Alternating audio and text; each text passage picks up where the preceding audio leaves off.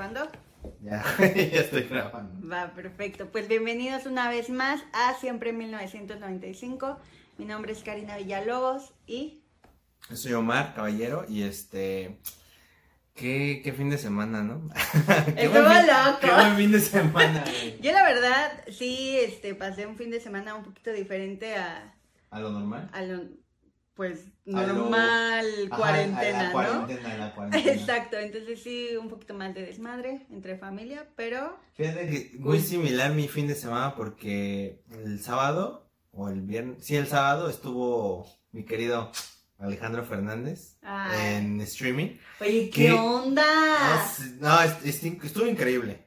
Oye, no, ese yo, güey, yo pero- quiero, yo quiero que me digas qué pedo con ese cambiazo de look. Ah, se ve. O sea, ya totalmente güey. canoso, ¿no? Pero se ve, se ve, güey, qué delgado, qué show, qué, qué voz de ese güey, está muy cañón. güey. es que siempre. Pero, no, pero igual como tú estuve como en familia, la, la chelita. la chelita. Algo tranqui. Algo tranqui, pero Tranqui. ya sales de, Pues de la rutina que llevamos de más de 200 días. Está difícil. Es, es un desahogo, prácticamente. Un desahogo ¿no? chiquito, como que respiras tantito así como gente y no sé, güey, Ya sí. sé, el, el simple hecho de cambiar la La rutina. rutina de eh, me despierto, hago, me duermo, eh, como, me duermo y no. pero- Totalmente. Pero yo, yo quería tocar un tema contigo, el tema de hoy, que ¿cómo ves esta onda de separar como objetivamente el artista de su arte y al artista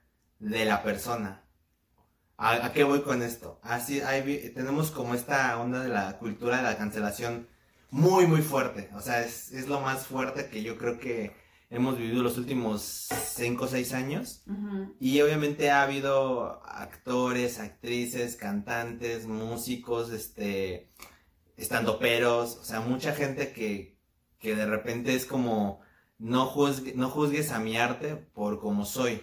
Entonces, tú dime qué opinas, siendo desde el punto de vista que al final tú estás estudiando para, eh, bueno, estás estudiando actuación y yo desde el punto de vista como estudiando dirección de cine.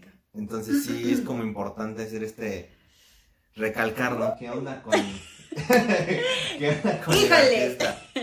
Es. No, no entiendo por qué nos gusta tomar temas como polémicos, Polémicos. complicados. Porque está bien, ah, porque Y porque damos nuestra opinión tan transparente como, como podemos, ¿no? Ok, para empezar, el separar al actor de un personaje es algo bien complicado. ¿Por qué? Cuando nosotros estudiamos actuación o nos vamos metiendo en todo este pedo, güey, es como muy chistoso. Porque tú dices, güey, para empezar es- existe este, este dicho, mal dicho, que actuar es muy fácil. Y el típico de, oye, ¿eres actriz? A ver, llora. Sí, Y dices, qué oso, No mames, güey. No lo hagan, no lo hagan, no lo hagan, de verdad, Neta, no lo hagan. Este, porque pues no es como que te aprietes algo Y y, ya, llores, todo, sí, y fluya la emoción y lo transmitas y todo, Sí, qué oso. Entonces, para empezar, eh, pues es que es toda una chamba. Totalmente. O sea, pues obviamente depende qué persona, a qué personaje le vas a dar vida. O sea, porque a lo mejor va a haber personajes que hagan match contigo en ciertas cosas, ¿no? Y que digas, híjole, yo tengo esto y de aquí me agarro y, y venga, que se arme el personaje. Si construyes desde un punto, totalmente como que te está, puedes relacionarlo contigo, o puedes decir, Claro. esta parte de mi vida es actualmente, o ya me pasó y puedo fluir desde este punto. Y, y que también algo que, que creo que también es muy importante, las vivencias que tienes como persona.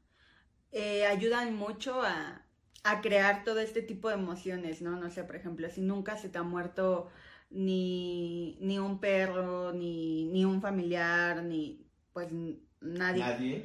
Literal, nadie, ni nada, pues obviamente va a ser complicado que representes tal cual el dolor, pero lo puedes modificar quizás a algo muy parecido al dolor. A lo mejor no va a salir igual. Pero también creo que esta parte de separar actor-personaje es muy complicado porque debes de tener un chingo de cuidado en qué pinches lugares te metes, güey.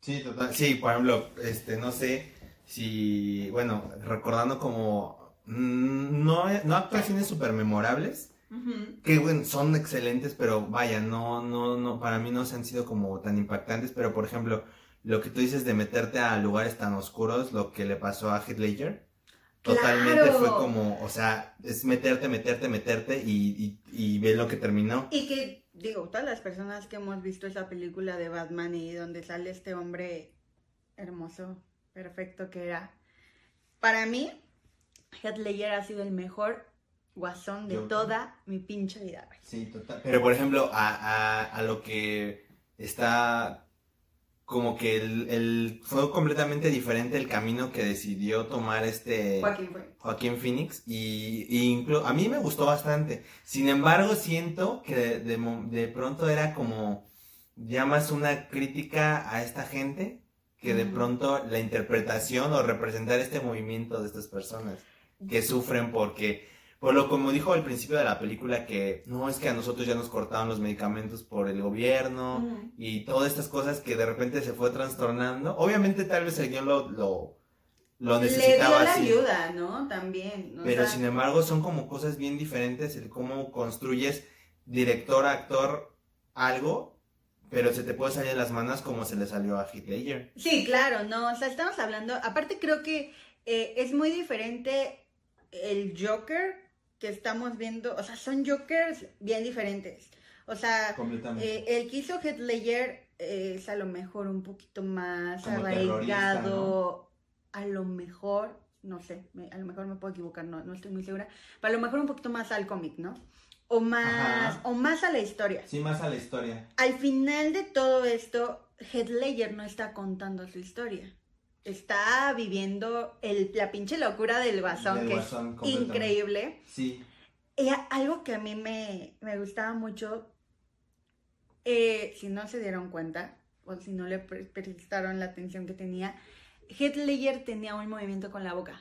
Siempre estaba como, como, Así como... como el- haciendo movimiento, unos ciertos tics de pasándose Sí, la como- lengua, eh, eh, esta, esta sensación De muy ansiedad, de... de ansioso, de- de drogadicto. todo el tiempo está así como... y así como muy y como estoy en así. Entonces todo Otro punto que se me hace importante resaltar, que cómo te metes, que aunque hayas querido in- eh, como imitar el proceso, para bien o para mal, el Joker de Jared Leto, no sé, siento yo, siento yo que deja mucho que desear por el hecho Mm. de, de que aunque quiso hacer como el mismo camino de Heath Ledger, de me voy a meter al personaje y me voy a ir a no sé dónde y me voy a aislar no sé cuántos días y, y voy a estar investigando a ver los asesinatos y la gente que tiene esta onda, qué piensa, qué, qué sueña, qué ve, bla, bla, bla. Y al final la actuación es como, mm, ¿eh? ¿Pudiste ser mejor? Porque, por ejemplo, en, hay películas que tiene Jared Leto, eh, justo esa Es un gran actor. Ay, ay, es- no me pero ahí acuerdo de- falló, siento yo. no me acuerdo de esta, del nombre de esta película, pero es muy bueno. A ver si tú te acuerdas. Requiem. Oh, sí. Ah, sí, Ya. es de sus mejores películas, Requiem. Qué joya. Y, y, y muchas personas nos podemos ir por esa película y decir Jared Leto es el mejor actor del mundo.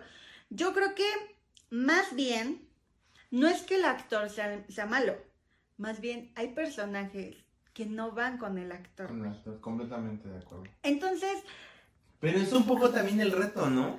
De Claro. aunque sabes que no te va, decir, atrévete. atrévete a hacerlo y llévate, representarlo mejor. llévate al límite. Ajá, eso O a mí yo creo que es a mí donde me- quedó mal Jared Leto. Aparte, esto, o sea, pon- poniendo este ejemplo como, como bien lo hiciste de, de, de Joker, Joker es de los lugares más oscuros de la actuación, porque estamos hablando de drogas, este, problemas mentales, entonces es donde te tienes que adentrar a lo más oscuro que hay dentro de la actuación. Esta dualidad con, con el antihéroe de Batman, o sea, también es un... Sí, no, o sea, está, heavy, ¿no? Y pues también lo que te digo, güey, o sea, Joker de, de Heath Ledger es, es este, te voy a matar Batman.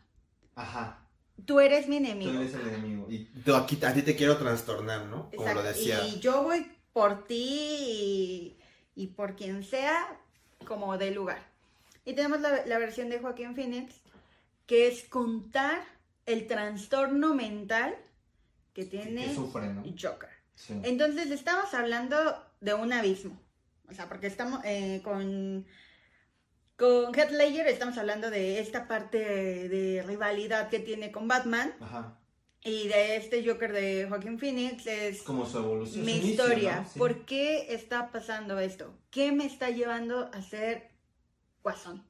¿Qué me está llevando a tener esta pinche locura, no? De iniciar un movimiento. Y que la verdad yo, yo, o sea, mira, yo amo Ledger muy cabrón del- de ese personaje, pero también creo que Joaquín Phoenix hizo un trabajo muy cabrón. Sí, muy, sí. Aparte, Bien merecido. muchas personas creerán que, que los personajes se crean de un día a otro. La verdad es que no. No, son O sea, meses de puedes preparación. crear ¿no? un personaje así ahorita, ¿no? Y decir, Karina, vas a ser una mujer que está en un psiquiátrico, tienes esquizofrenia y aparte de todo, güey, ere- eres adicta al clonazepam. El clon. A, a lo me- y yo te lo puedo modificar, eh, te lo puedo mandar a, a la parte esquizofrénica de tener esta cara como de que estoy realmente loca, estoy escuchando gente aquí a mi lado, este, y me están diciendo cosas. Sí, ¿no? claro. Entonces, o puedo mandarme a esta parte de que como soy tan adicta al clona, Toda. ando toda tonta y, y muy, muy en esta parte como de Ida. ida y ni sé qué chingados, ¿no? Pero bueno, o sea, esta parte de separar al personaje del actor es muy cabrona, güey, porque, eh, ay, no recuerdo qué,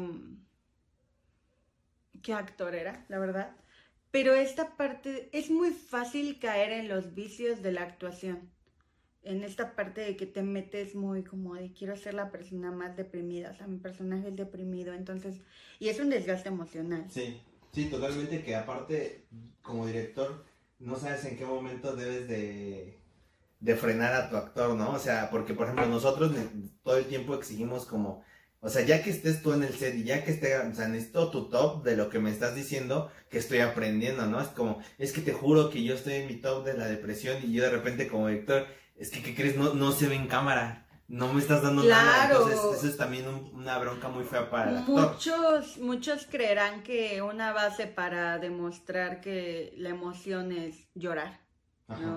O sea, si no hay una Si no escena lloras, con, no. llanto, con llanto, no, no está sucediendo, no, no te está doliendo. Pero yo he, yo he visto actuaciones donde te dicen todo con la mirada, con la cara, esta expresión como tan de me está llevando la chingada, ya no, ya no sé qué, qué voy a hacer con mi vida o ya cualquier situación que, que esté en esta película, ¿no? Pero eh, sí, creo que es muy complicado y creo que no es tan fácil como muchos creerían.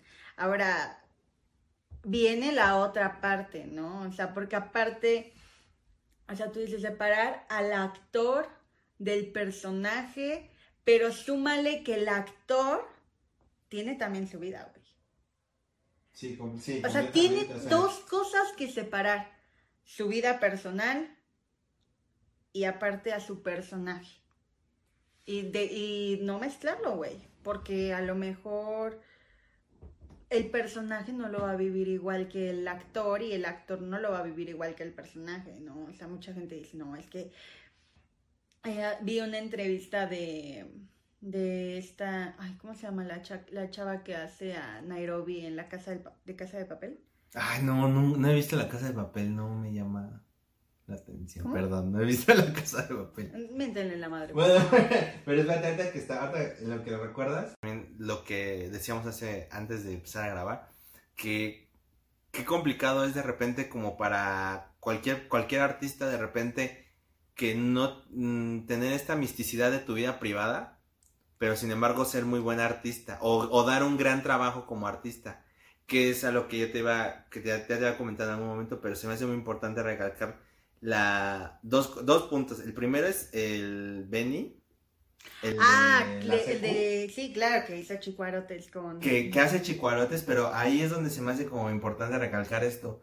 que la, primero Chicolates no ha, ha sido muy atacada como de manera social, no sé por qué, pero ese no es el punto, sino que este Benny hace, para mí hace una muy buena actuación, ganó un Ariel por esa actuación, y se me hace bastante convincente, bastante real, bastante cercada a lo que queríamos ver dentro de la película, pero de repente la gente juzga a Benny. ¿Cómo es posible que pongan ese escuincle baboso si nada más sale en la secu y es un güey de Televisa y no puede, o sea, mucha gente se, o sea, juzgó la película nada Por más por su actor y eso se me hace así como que, a ver, espérate, ¿por qué no podemos tener esta onda de, de abrirnos un poquito la mente y decir, todos podemos hacer como el, el papel que puedas dar, porque al final, pues esto es un negocio. Claro. O sea, al final del día esto a ti te están pagando y todo y como lo dije en el, en el- en el episodio pasado tenemos esta pasión por no morir de hambre. Entonces tienes que hacer cosas súper, este, por así decirlo, comerciales. A ver, dame, necesito, a ver, genero, genero. Y puedes hacer estas cosas profundas, fuertes. Entonces, eh, como que la gente ya no tiene esta facultad de poder separar tanto las redes sociales de, de esta persona porque solamente atacan por atacar y decir, es que es el de la secu, no sabe actuar, es de Televisa y es como, a ver, espérame, dale la oportunidad, ve la película, si no te gusta la película porque el director es Gael García y lo que tú quieras está bien, pero a ver, ap- aprecia de cierto modo la actuación que por algo lo- los críticos le, le dieron el Ariel. Claro. Ahora, otro punto que también, igual que tiene que ver con las redes sociales, la cancelación de Johnny Depp para la película de Animales Fantásticos.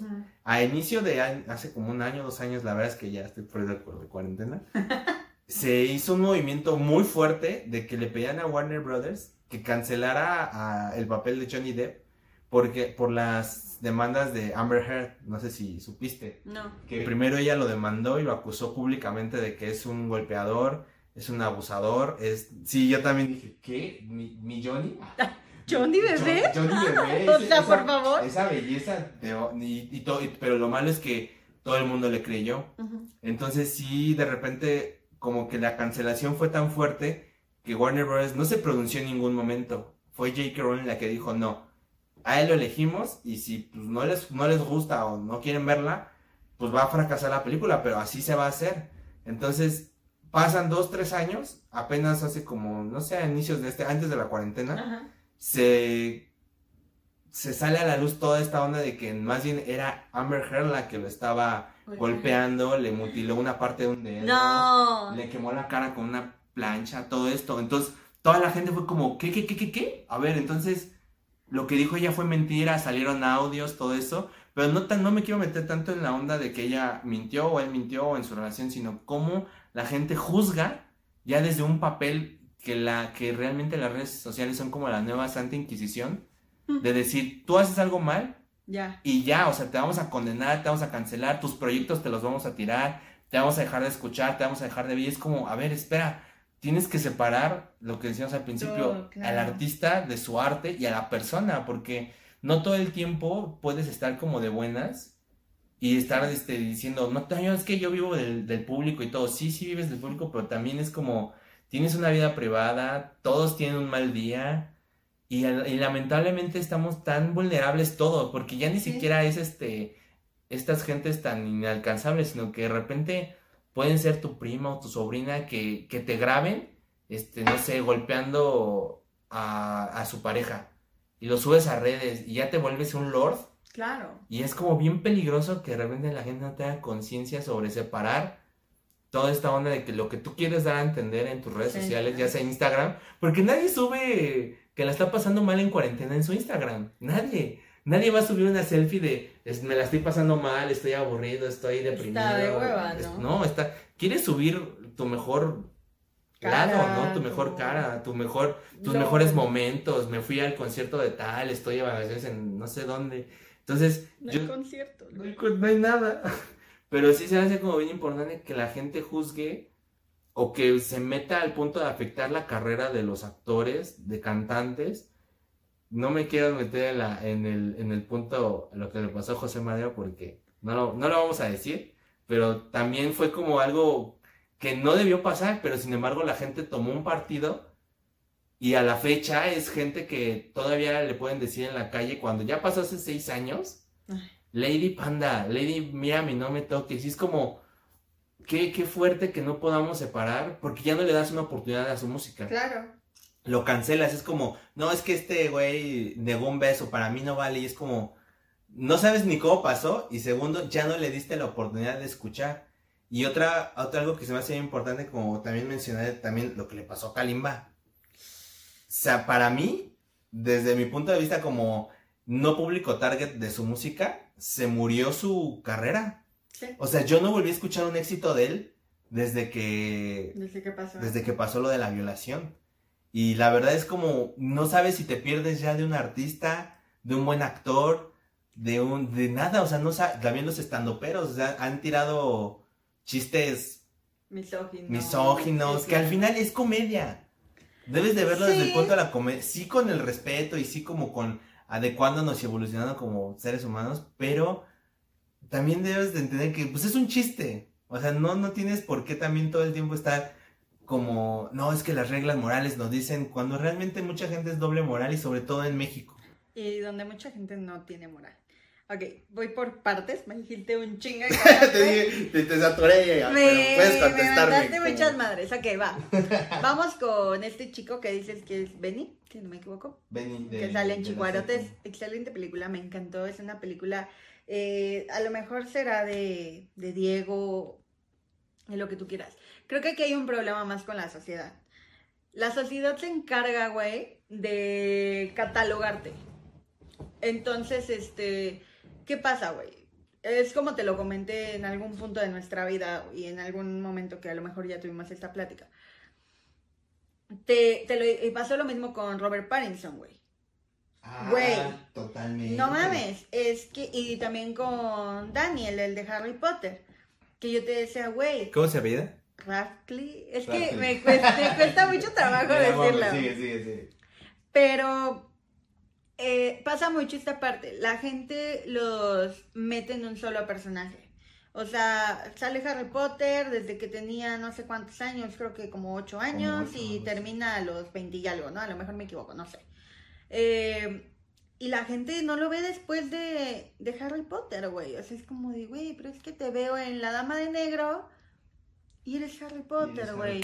Sí, Después- encasillarlo, ¿no? Exacto. Después viene Robert Pattinson Edward Cullen. Edward Cullen.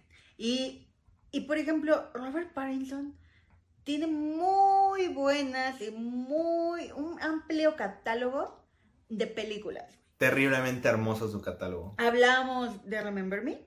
Uf, si no la han visto, véanla. Sí, no, es una joya. Gran actuación. Y por supuesto, El Diablo a todas horas es Es increíble. Está muy buena la película. Y ya no. Ya no percibes al actor como. Ah, es el vampiro de Crepúsculo. Crepúsculo. O sea, creo que también las personas deben de tener esta parte como. De tener la mente muy abierta, güey.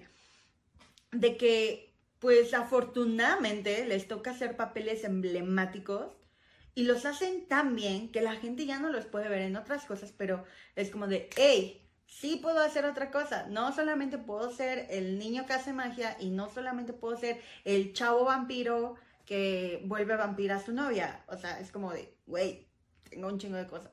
Sí, y aparte, lo que decíamos, haz cosas comerciales para hacer otros proyectos. Güey, no, y, y- y algo bien real y que creo que me lo, me lo dijeron en algún momento, güey. Desafortunadamente tienes que hacer cosas tan comerciales para que la gente te conozca. Total, sí. Y a lo mejor este chico que hizo Aveni, eh, que salió en la secu, que se llama Aveni, no sé, no hizo Aveni, este, güey, pues eran sus pininos. Sí. Y es súper válido que haya salido en Televisa. Creo que aquí hay un problema. Toda la gente que sale en Televisa, TV Azteca, la catalogan en son malos actores. Yo considero que sí existe mucho este drama telenovelesco de, de maldita lisiada y, Sí, y sí, todo sí. este rollo. Y por supuesto en, en la televisión existe mucho esta parte de exagerar las cosas de una manera muy cabrona, ¿no? Sí, porque aparte sí lo requiere como el... Pues es que la escena, gente, ¿no? la gente no lo sabe, güey. Y no sabe que, que, o sea, por ejemplo, cuando haces teatro, el teatro es hacerlo grande Sí, y te sea, lo es- digo fuerte y te lo, y te lo expreso y mis señas son, pero el cine es chiquito y te lo La digo. tel- y todavía la tele es más chiquita. Y la tele todavía debería de ser un poquito más chiquita, pero la gente no lo percibe si es chiquito. Entonces lo tienen que hacer como muy dramático y muy, muy notorio, ¿no? Entonces, porque si no la gente no lo percibe. Entonces ahí es cuando entramos en la bronca de decir, ah, es que se ve muy falso como lloró. Pues, a lo mejor no fue tan falso, ¿no? Pero a lo mejor la situación, el cómo le pidieron que lo hiciera, eh, la grabación, el entorno en el que está pasando todo, pues lo hace ver falso. Más eso no quiere decir que el niño sea un mal actor. O sea, creo que la gente está muy casada con esta parte de decir, TV Azteca y, te- y Televisa sacan pésimos actores. Yo creo que no. Que no. No, aparte. El, el SEA, o sea, es una escuela de prestigio, o sea, la verdad no aceptan a cualquiera. Al igual que el Cefat, o sea, tienes que hacer casting y todo, ¿no? Y, o sea, bueno, igual en todas las escuelas de actuación. Pero sí, creo que eso pasa con, con este tipo de, de personas que... Y algo que también te llegué a comentar hace, hace un tiempo. Desafortunadamente en México y en todo el mundo se consume lo que más llama la atención. Sí, sí. O sea, ay, Sí, voy a sacar una película chistosa. Ay, vamos todos a ver la película chistosa. Sí, porque es lo que estabas comentando la otra vez, ¿no? Lo de la demanda que existe sobre el cine de arte mexicano, Exacto. sobre lo de No Manches Frida o estas Exacto. películas. Y no estamos diciendo que, Que sean malas, esas no. películas sean malas. No, Simplemente no, es algo comercial que afortunadamente vende y vende muchísimo. Por algo se hacen y por algo hay gente como Omar Chaparro, Eugenio Derbez, como ya lo habíamos mencionado en su momento. Martita. este, Martita y Gadera. Si nos estás viendo. Ojalá nos viera. Ojalá nos viera y si nos ve, dame trabajo, güey. Méteme lo que quieras. Por favor. Este, sí, no estamos diciendo que sean malas, pero creo que si nos vamos a un cine de arte, como te lo dije en algún momento, La Camarista, Sueño en otro Ay. idioma. güey, o sea, hay películas que... Tremendas. Y también eh, que platicábamos hace un tiempo, Ya no estoy aquí.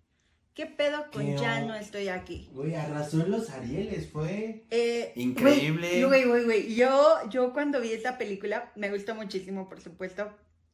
eh, me metí a buscar al niño porque yo dije, güey, ¿qué pedo? No, o sea, ¿De tú lo ves. salió? O sea, ¿Qué? pero tú lo ves y no sé si sean cholos, no sé, o tengan otro nombre. Ajá, no que- quiero. Creo, creo que sí son cholos. son cholos. No sé mucho de esas cosas. Pero bueno, pongámoslo en que son cholos. Em, Güey, cuando me meto al Instagram de este niño y lo veo, digo, güey, eras otra persona. Sí, sí. O sea, estabas increíble. O sea, aparte de que el personaje, la historia, güey, la historia es muy fuerte y muy realista en cuanto a situaciones, que es lo mismo que pasa con Chico Arotes, Totalmente. es algo muy realista, algo que se vive que mucha gente quiere tapar con un dedo, no se puede tapar con un dedo, la situación está ahí. Así de sencillo, ¿no? Pero, güey, yo cuando vi que eh, ya no estoy aquí ganó, y, el, y sobre todo el niño que, que hace este, al, al protagonista, no recuerdo el nombre, eh, yo dije, bien, güey, o sea, estuvo increíble. Eh, me parece que la película es perfecta en, en muchos tonos, güey. O sea, porque no es como todo drama, güey. O sea, también es como de, no mames, güey, te van a matar. Te van a cabrón". matar y de repente el chascarrillo. Todo eso sí, la verdad, creo que hace, la, es de las películas más completas que. Tiene mucho, es- pasa por muchos niveles de emociones, por así decirlo, ¿no? Sí. O sea, Y la que- actuación, la verdad, está impecable. o sea, Aparte meten mucho esta, este tipo de violencia que realmente se vive pues en Monterrey y pues en, en ciudades del norte. Me gustó mucho esa parte de que tuvieron como lo- la valentía, por no decir este, los huevos de Pero realmente, de- pero de demostrar que Monterrey no es nada más la parte fresa de San Pedro. Exacto. Eso me ¿no? encantó, que es como, güey, viven en una utopía estas personas, pero a sus alrededores. Güey, pero es como en todo, esto. o sea, es como aquí en México, o sea, nosotros a lo mejor vivimos en Ecatepec, no hay bronca, Sabemos que la situación no es la No es mejor, la mejor. pero también está la parte bonita de, de Ciudad de México, donde te vas a Polanco y encuentras una zona increíble, como bien lo habíamos dicho en el capítulo anterior que hablábamos de las casas. Pues es lo mismo, ¿no?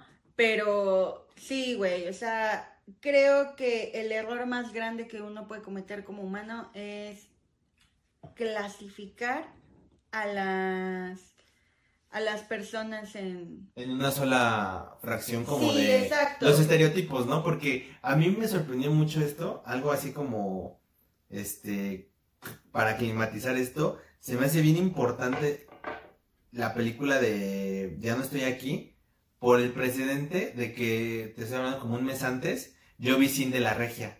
ah, Y, y, y pero am- am- ambas al final del día te muestran una cara de Monterrey. claro. Y se me hace como esta dualidad bien impresionante de Cindy la Regia, que es una comedia que es graciosa y que cumple con ser lo que es. No pretende ser más Sí, ni menos. Es una película palomera. o sea, Palomera. Y ya no estoy aquí, cumple completamente como enseñar esta onda social de que no todo es utópico y que toda la gente vive como en el estigma de los cholos y que son gente así, asado. Pero esas dos películas se me hacen como qué importante dualidad, ¿no? Algo que decíamos también en el capítulo anterior, no todo lo malo o no todo lo feo que ves es malo y no todo lo bonito que ves es bueno, ¿no? Y aquí es- existe este choque, ¿no? Sí, un choque impre... A mí me. O sea, una- porque al final el, el chavo estaba huyendo, pero él no había hecho en realidad Nada. nada. Sí, tenían su banda y sí eran como los li- querían ser como los líderes y todo este rollo, pero realmente nunca mató a nadie, nunca, no, nunca nada, ¿no? No. Y al final. Bueno, ahora que lo dices veo como esta iguales similitudes con la historia de que él vino huyendo de esta banda de, de güeyes que quieren como controlar el territorio.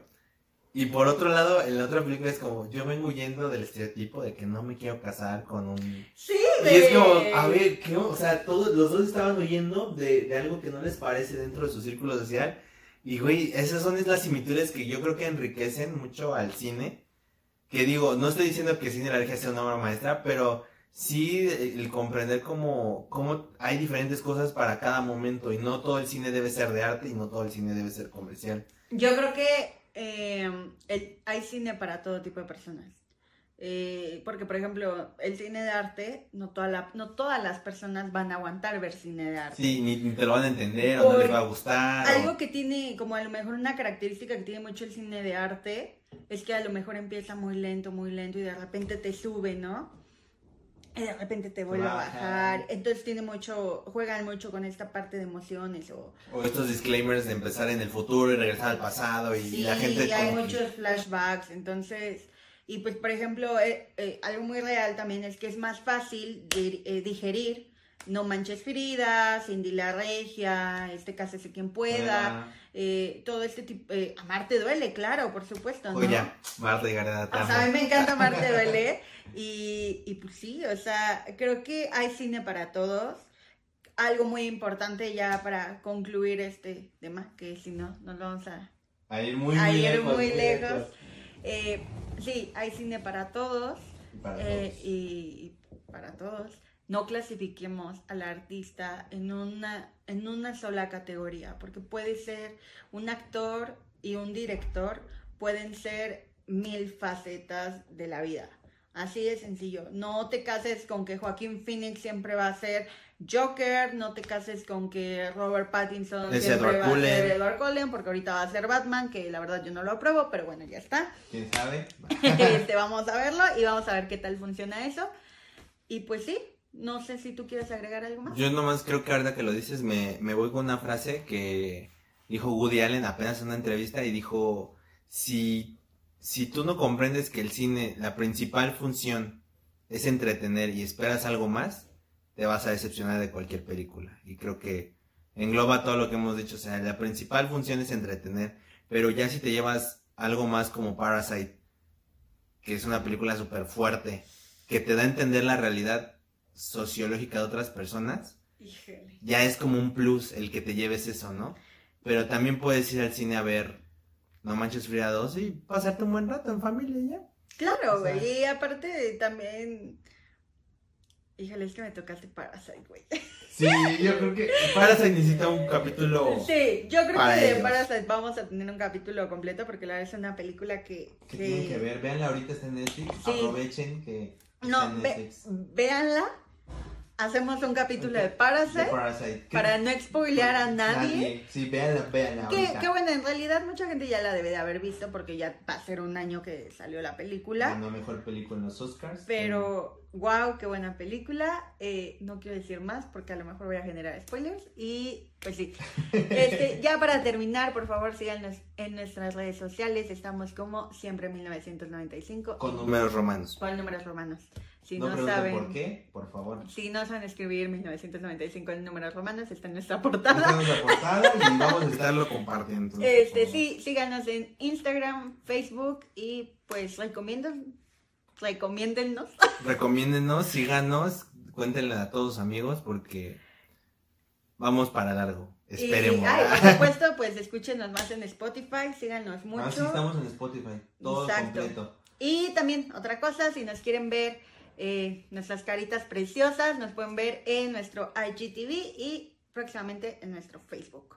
Entonces, pues con nada, con esto cerramos el capítulo de hoy. Esperamos les haya gustado y nos vemos la próxima vez. Bye.